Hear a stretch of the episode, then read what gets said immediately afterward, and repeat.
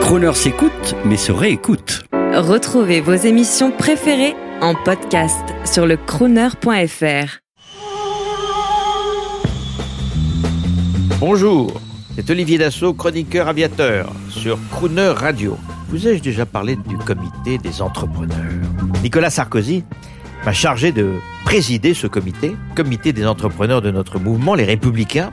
J'ai débuté mes auditions autour d'un déjeuner avec une cinquantaine de chefs d'entreprise à l'Assemblée nationale. Et dans le cadre de ce comité, je compte présenter une dizaine de propositions radicales, mais pragmatiques, pour assainir le terreau entrepreneurial autour de trois axes. Le travail, la création et l'investissement. Leur application devrait être effective non pas dans les six mois, mais dans les trois mois après l'arrivée au pouvoir d'un président de la République courageux. À moins que celui qui est là aujourd'hui ait enfin le courage de prendre ces mesures. Parce qu'au fond, elles ne sont pas compliquées. Et regardez tous les think tanks qui n'arrêtent pas de penser et qui ont de très bonnes idées. Eh bien, avec ce comité des entrepreneurs, vous savez ce qu'on va faire? On va transformer les think tanks en do tanks.